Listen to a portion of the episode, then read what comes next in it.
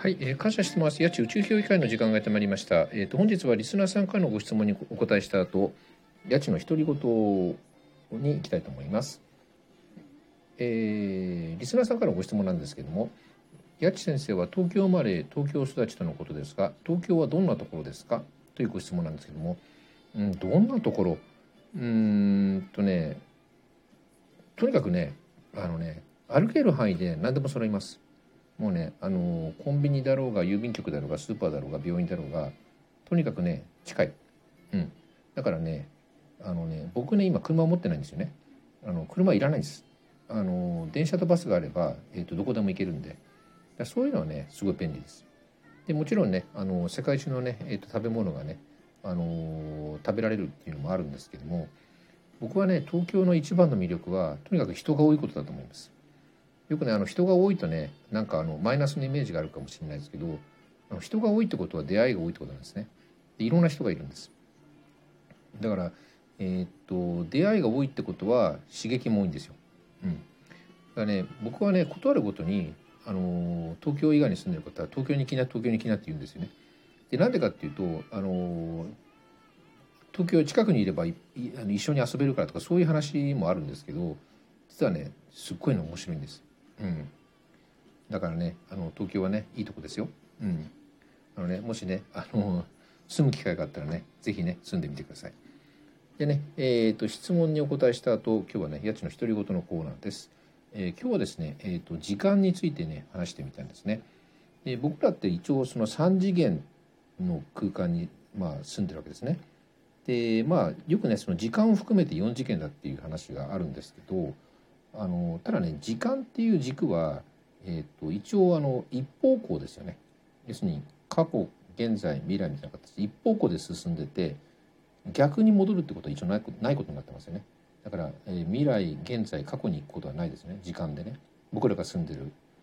時空間というか、うん、で本来は、えっと、次元っていうのは、えっと、どちらの方向にも行けるはずなんですよ。例えば2次元だったらえーと、上にも下にも、えー、横にもたなんていうの、えーと、左も右もどちらにでも行けてどこにでも無限に行けるはずなんですね。2次元ってだから3次元も、まあ、全てのねその空間 3, 3つの次元に進める進めるというか戻ったり行けたりするんですけど時間だけが一方ですよね。一方向なんで。だから本当はね、えっと、僕らが住んでる空間っていうのは4次元時間を含めて4次元とは言えないのかもしれないんです3.5とかなんかいろいろ言ってる方もいますけどね。でまあその何次元か置いといてであの量子論の世界でその時間っていうのは、えっと、一方向にしか進まないのかっていう話があってまあこれ要するにひとりさんもねその過去は書き換えれるって話があってされててね。これは今の時点現在の時点から過去の記憶を上書きするっていうことだと思うんですけどじゃあその量子論のね、えっと、世界では過去っていうのはあの書き換えられるのかっていう話なんですけどあの皆さんもご存知だと思うんですけどあの理研ってありますよ理化学研究所ってね、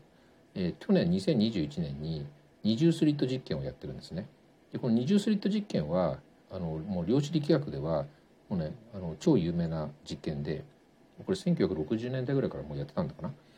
でこれねあのねえっとねあの電子をね小さい粒ありますよね。あの原子を構成してる電子。あの小さい粒っていう小さい粒とか見たことないんですけどそのね電子をねこうポンポコポンポコね一個ずつねあのピストルみたいな電子銃って言うんですけどそれがねこう打ち打ち込んでいくんですポンポンポンポンね。打ち出してって2本のスリットっていう縦にね縦長のこうなんでしょう穴みたいなのがあって、ね、そこのスリットを通っていくんですね。通せ通してでその先に壁があるんですね、まあ、壁って言ってもそこはちゃんと電子がどこにぶつかったかっていうのはちゃんと写せるように写真の看板みたいになってるんだと思うんですけどでそのね二重スリット実験をやって、まあ、今までの実験だとその、えー、電子とか光子みたいなねそういう、えーと、ものがね、えーと、その二重スリットっていうそのスリット通り抜ける穴のところの、まあ、前でも後ろでもいいんですけど人間が観察してると、まあ、ビデオを撮ったりとかね観察してると,、えーと電子とか光子とかその小さい粒は粒として粒子として振る舞うんですだから、えー、右か左かを一個ずつポンポンって通ってってその先にある壁にはこう2本のね縦の線ができる。だから粒として振る舞ってるから。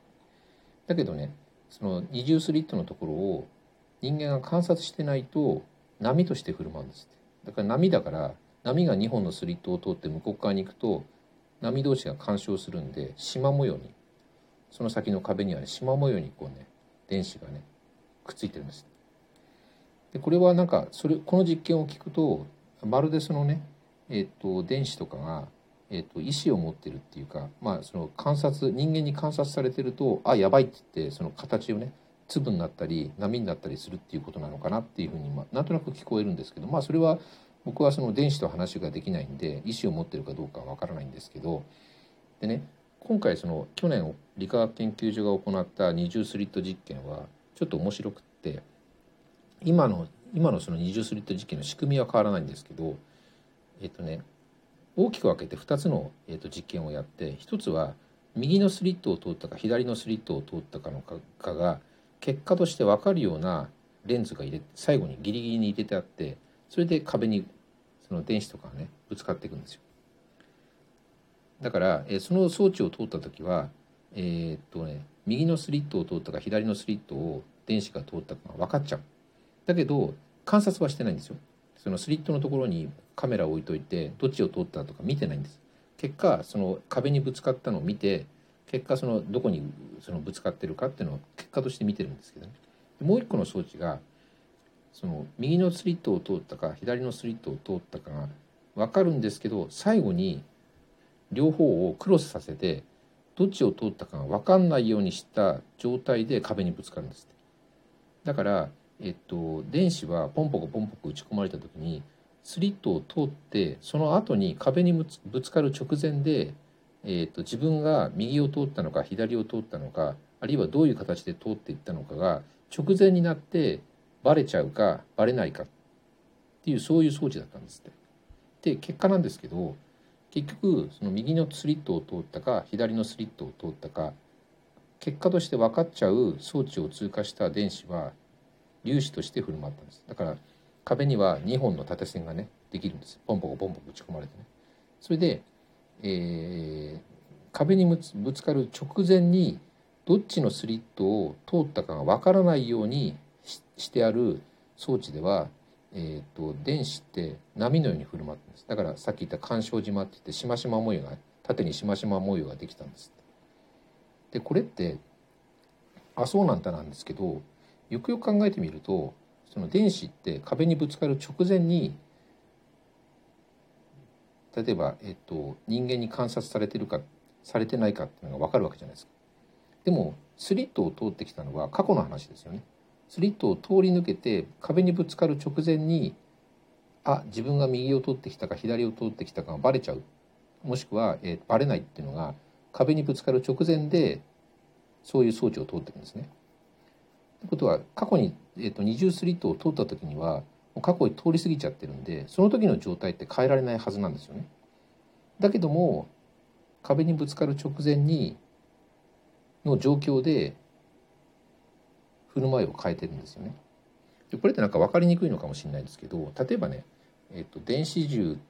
でその電子をポコポコ打ってって2本のね縦のスリットを電子が通り抜けていくじゃないですか。で通り抜けた後例えばね1光年1光年っていうかまあ光のスピードで1年かかる距離ね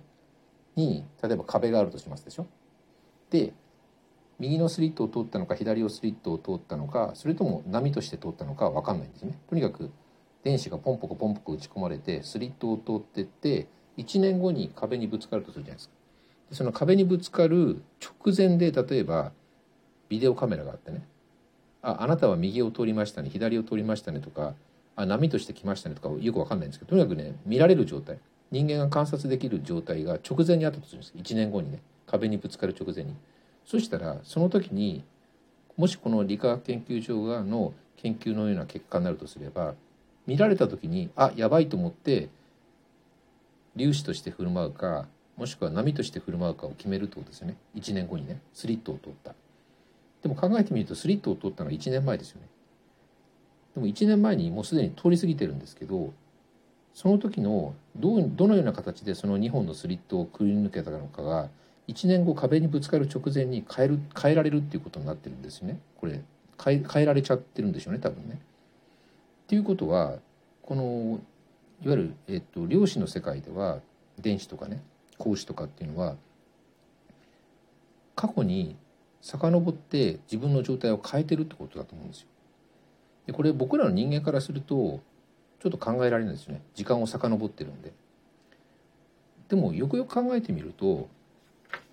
これその量子の世界量子論とか量子力学って僕らのなんかちょっと常識を外れるような行動を量子ってするんですよ量子とか素粒子ってね。だからよく最近その、えっと、11次元とかなんとか9次元とか11次元とかって言いますけどあれもその素粒子が